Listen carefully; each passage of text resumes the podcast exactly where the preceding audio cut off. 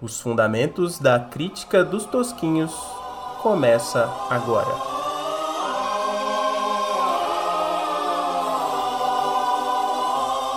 Você tem brio?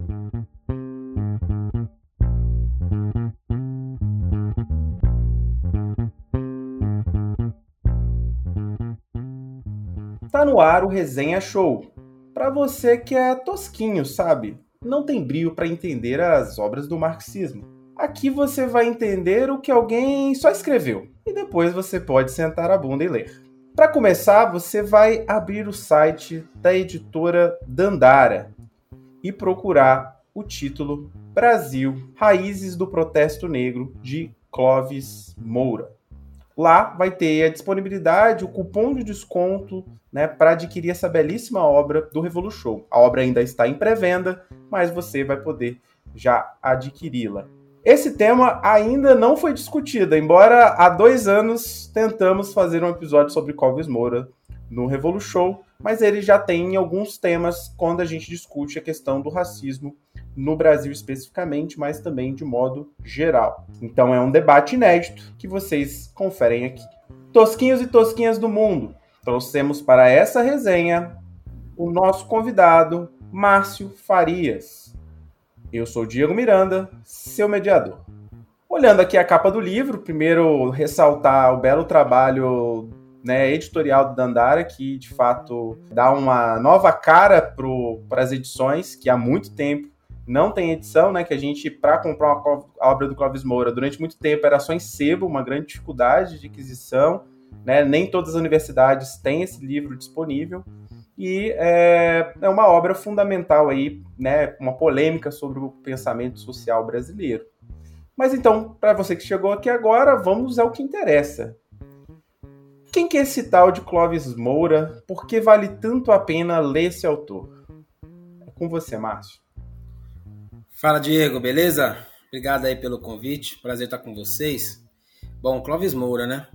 Clóvis Moura, ele é um intelectual nascido no Piauí, que depois se transfere para o Rio Grande do Norte, parte para a Bahia, passa grande parte né, da sua juventude, início da vida adulta, entre Salvador e Vitória da Conquista, depois se radica aqui em São Paulo, entre a capital e o interior. Estou fazendo essa geografia do Clóvis Moura porque é, grande parte das suas inquietações intelectuais tem a ver com um pouco dessa paisagem, é, esse intelectual nordestino nascido em 25 é, e que já no ensino médio se depara com a questão das formas políticas a partir da sua militância no Grêmio Estudantil da escola, escrevendo sobre Inconfidência Mineira, entre outros temas, mas também já começa a escrever poesia enquanto jovem, se transfere para a Bahia é, na década de 40, onde as frentes culturais ligadas ao Partido Comunista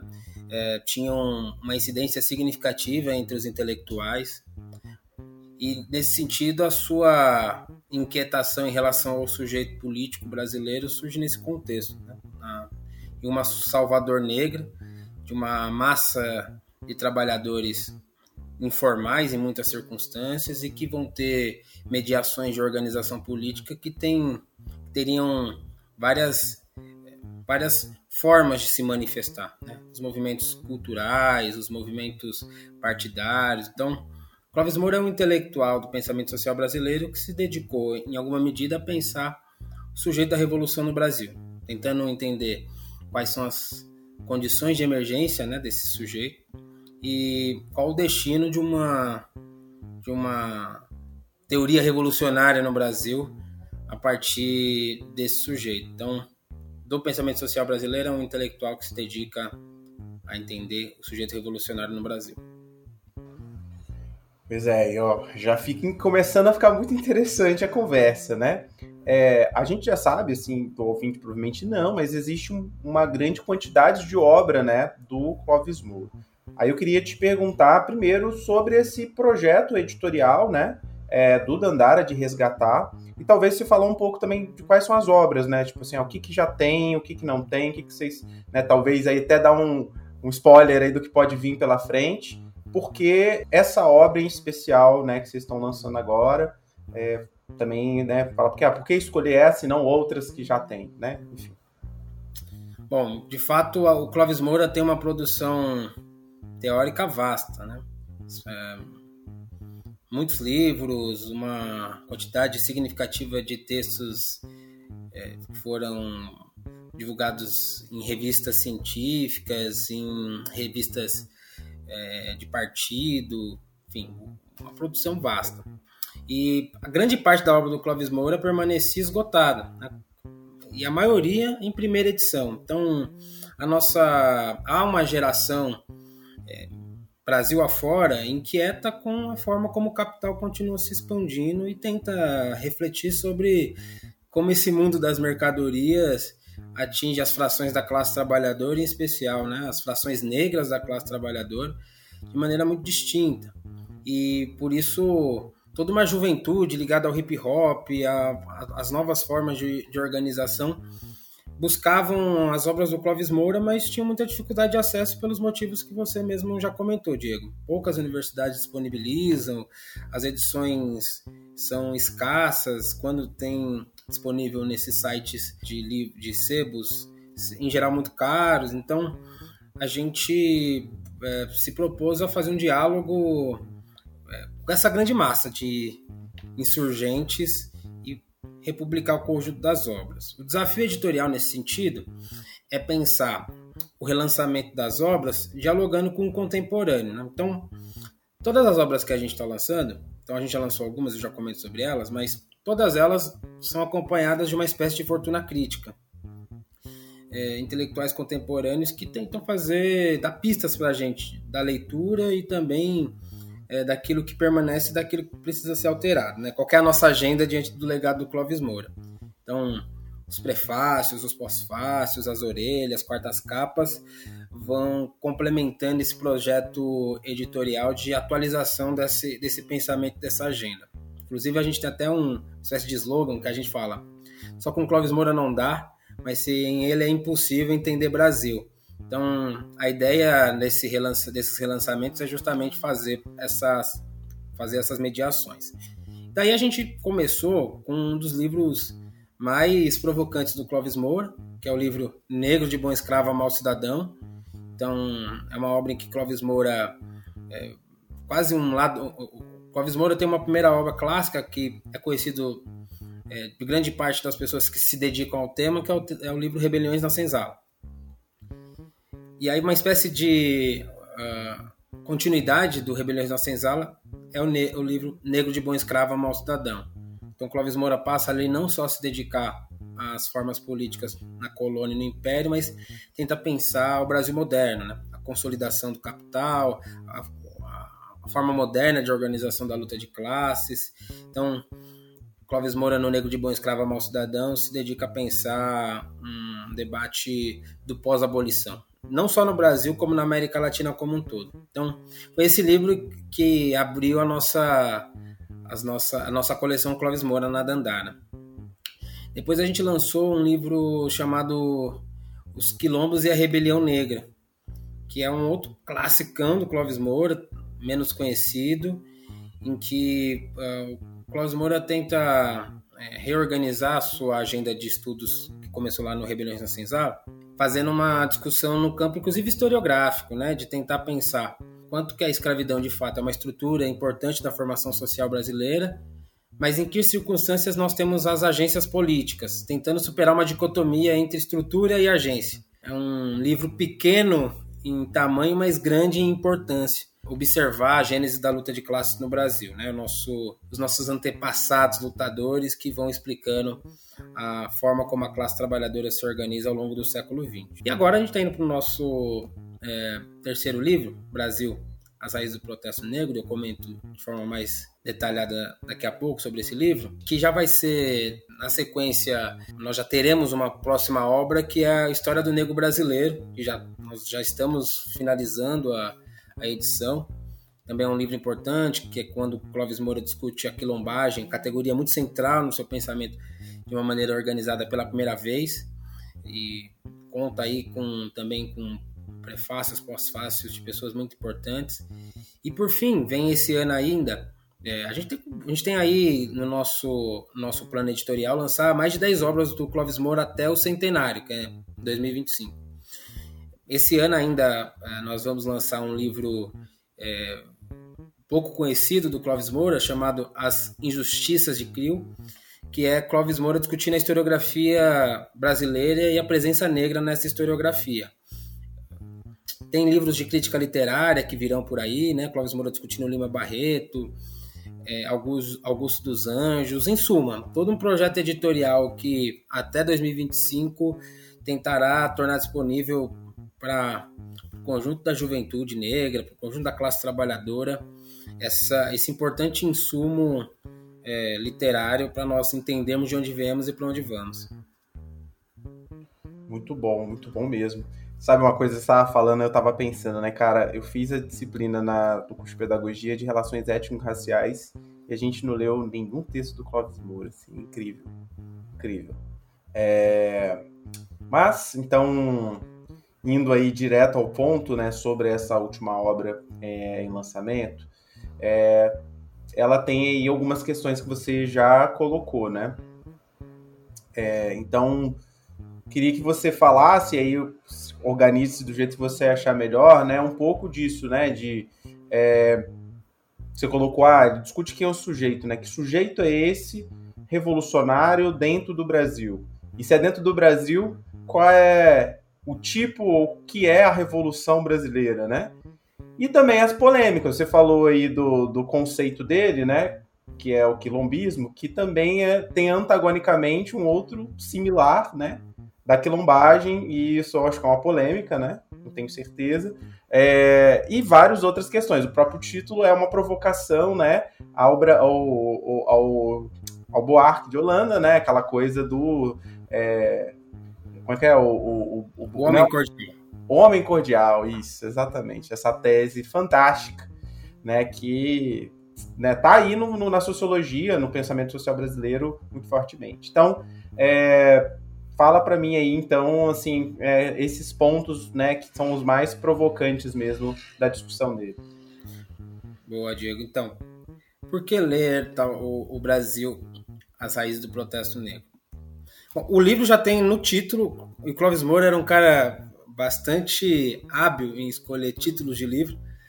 É, Brasil, as, as raízes do, do, protesto negro, como você já mencionou, é uma explícita alusão ao Sérgio Buarque de Holanda, que escreveu As Raízes do Brasil.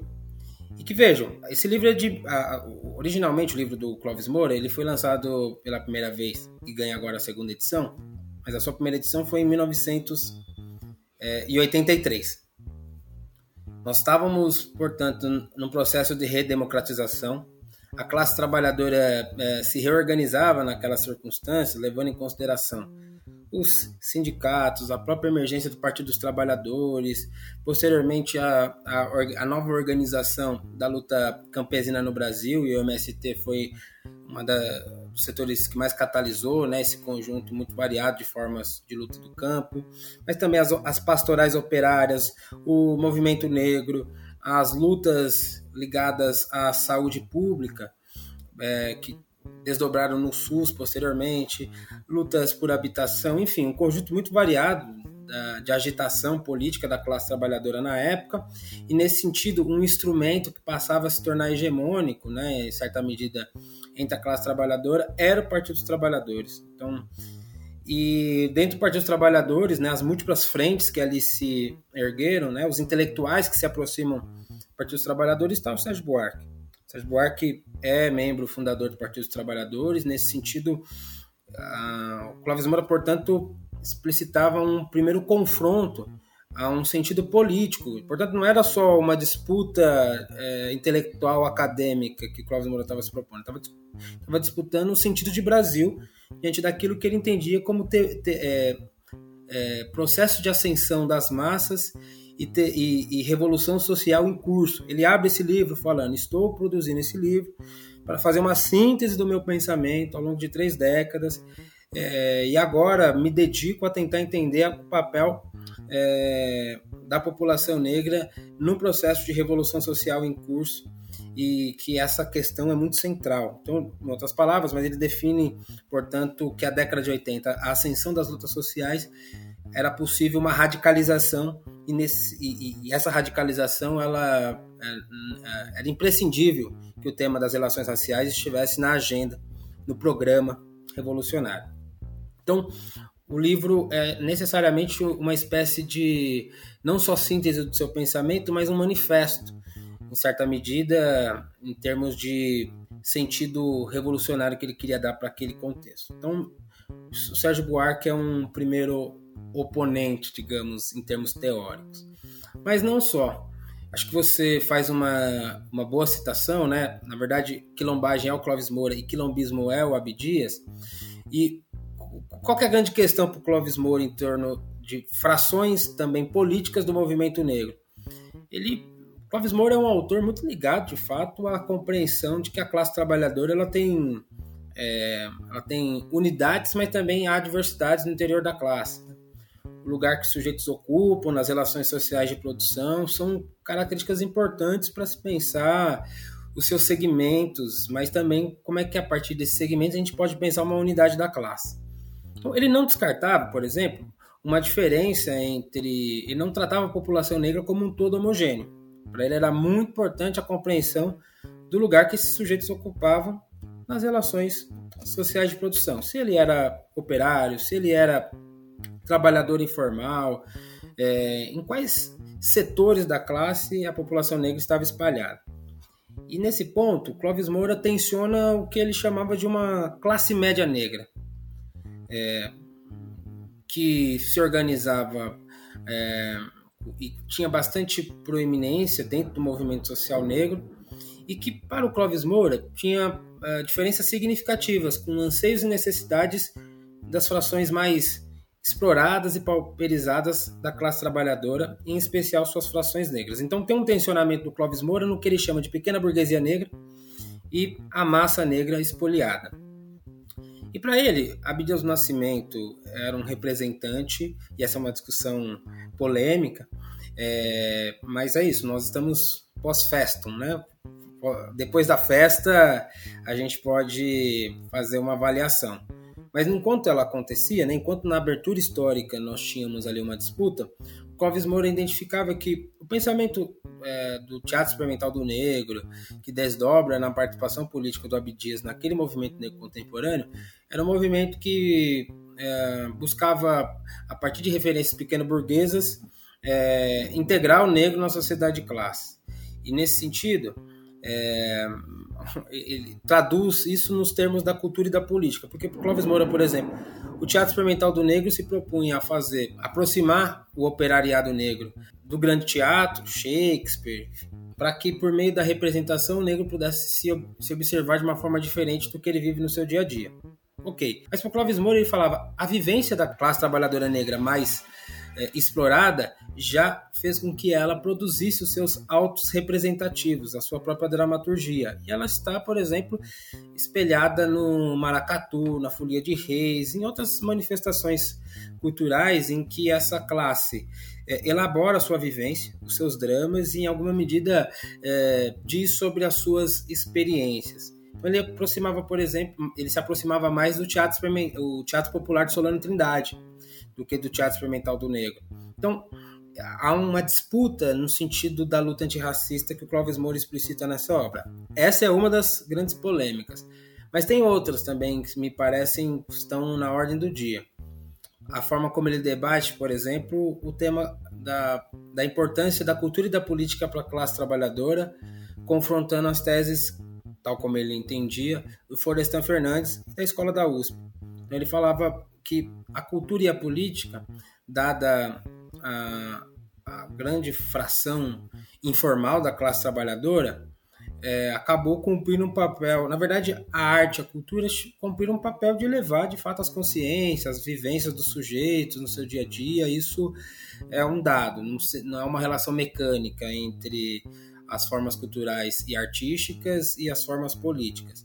Mas elas cumpriram um papel importante de aglutinação dessa, dessa fração grande da classe trabalhadora informal, É, e nesse sentido elas não podiam ser tão menosprezadas, não que houvesse menosprezo de Florestan sobre esses temas, mas para o Clóvis Moura é, não há nesse, não há em Florestano, Ottaviani, a escola da USP, uma devida adequação compreensiva do ponto de vista político da importância da cultura, da política e da arte para a classe trabalhadora. Então, esse é um, um, horizonte de disputa do Clóvis Moura.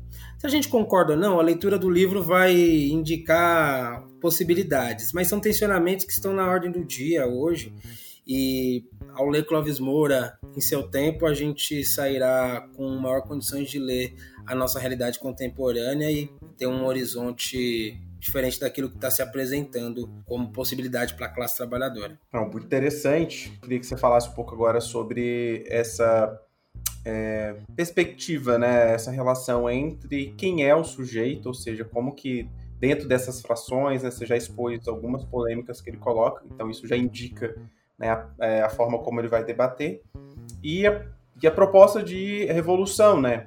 Porque você deu o cenário da década de 80, mas o Clóvis Moura também ele pertence a uma tradição comunista do movimento, né? Então tem uma, uma, uma, uma divergência que é muito pouco discutida, né? Mas o surgimento do PT né, um tensionamento sobre a velha tradição dos comunistas e tudo mais. Se você pudesse falar um pouco mais sobre isso. Perfeito. Olha, se a gente for pensar qual é a síntese da obra do Clóvis Moura, ela, o Clóvis Moura diria que existem duas questões que não serão resolvidas diante de um, de um processo de expansão do capital no Brasil. É, a questão agrária e a questão racial. É, não, não se resolvem. São dois, dois, duas grandes contradições muito fundantes da sociedade brasileira, que a burguesia nacional não resolverá, porque ela se forja tendo esses dois elementos como seus alicerces do seu processo de consolidação e expansão. Então, é, nesse sentido, Clóvis Moura faz uma devida aposta, sim, é, nas lutas é, campesinas organizadas naquele período. Há, há uma aposta que vai se desdobrar posteriormente na aproximação dele do MST, no livro que ele escreve sobre o MST, e ele acha assim que as frações negras da classe trabalhadora urbana, né, mesmo inseridas no capital, nunca terão as suas necessidades é, existenciais é, abarcadas por essa forma societária, porque Clóvis Moura está indo numa linha que se a gente que, que, que, é uma linha que fez com que Marx dedicasse a entender a importância da, da classe trabalhadora na Europa, no seu período. Para ele, o negro nunca é, é, será atendido pela Revolução Burguesa no Brasil. Nesse sentido, é, é, o, é o sujeito que vive nos limites da contradição do capital. Por mais que ele tenha algum nível de mobilidade do trabalho, que ele consiga algum tipo de circulação, a barreira racial se erguerá em outros níveis, cada vez mais sofisticados, mas ela nunca será superada. Por isso que o Clóvis Moura, em certa medida, tentava é, disputar com essa classe média negra é, uma elaboração teórica do movimento, portanto, tentava radicalizar essa elaboração teórica, tensionava com os partidos a não compreensão da questão racial como elemento central da formação da classe e entendia que é, a, as frações negras da classe trabalhadora era um, era um componente importante, não o único, é, mas um componente importante é, de uma agenda revolucionária. Portanto, ele aposta, sim, é, no, no, na classe trabalhadora urbana, é, em, em, em, em, diálogo com a classe trabalhadora do campo, como um, os sujeitos que, em alguma medida, têm um papel importante na Revolução Brasileira. E é o que você colocou. Clóvis Moura, sim, vem de uma grande tradição comunista, é, nunca dialogou necessariamente com o debate nem da social-democracia, nem necessariamente com é, o, o, projeto é, ligado às bases populares, né, a, a, tal como se elaborou né, parte do programa do PT, né, é, ele, não, ele não dialogava com essa proposição. O, o programa das pequenas reformas que podem nos levar à revolução não era necessariamente a agenda do Clóvis Moura. O Clóvis Moura se apoiava, assim, é, na radicalização da luta a partir das contradições existentes, sobretudo no meio urbano e no meio rural. Né? Existiam frações que não seriam abarcadas, é, mesmo com a expansão do capital e uma, em tese, formalização do trabalho. Para ele, o racismo seria abarcado novamente por essa, por essa formalização. E se a gente for pensar o Brasil contemporâneo, o Brasil do Partido dos Trabalhadores, né? você tem uma expansão do trabalho formal terceirizado e a classe trabalhadora negra usufrui em alguma medida de algumas condições materiais, mas o racismo se recoloca em um novo nível, tanto para essas frações terceirizadas informais como os trabalhadores informais. É só pensar, por exemplo, a luta dos trabalhadores é, dos APPs, né? a uberização, é só pensar o debate das domésticas, enfim, você tem uma série de debates contemporâneos que Clóvis Moura já alertava que não se tratava é, de mais capitalismo, mas uma revolução radical que ela sim poderia, em alguma medida, justa colocar numa justa posição a possibilidade de superação do racismo. Eu acho até interessante você falar isso, né? Porque uma coisa notória, do, por exemplo, do meu trabalho sindical é que numa escola, em geral, você tem poucos professores negros, isso na rede pública básica de ensino, mas todos os trabalhadores da faxina, da cantina, das portarias né, em geral são trabalhadores racializados. Então, é, é muito evidente essa questão, né? Mas vou deixar para você dar o teu recado final aí, né? Por que, que o ouvinte que está ouvindo aqui deve ler essa obra? Por que, que essa obra é fundamental? É, você já deu várias razões, mas fica aí o seu apelo final para o que você quiser colocar aí. Bom, olha, ler Clóvis Moura é ler a história da classe trabalhadora a contrapelo. Nós quisermos de fato entender a vivência da classe trabalhadora e a partir dela derivar um programa consequente, é, revolucionário, é, fica o nosso slogan. Só com Clóvis Moura não dá, tem que ler mais coisas, mas sem ele é impossível entender Brasil. Aí, ó, a chuva tá vindo aí. A chuva chegou em São Paulo. É o Clóvis Moura mandando um recado. Leiam minha obra. Tá dando a linha aí, né? Agradeço ao convidado por, por essas boas provocações, né? E que você, ouvinte, que permaneceu até aqui também, né? Nos escutando. Esse é mais um quadro do Revolu Show, seu podcast de esquerda comunista, mas sem perder a ternura jamais. E nos encontramos no próximo episódio. Hasta la vitória, sempre!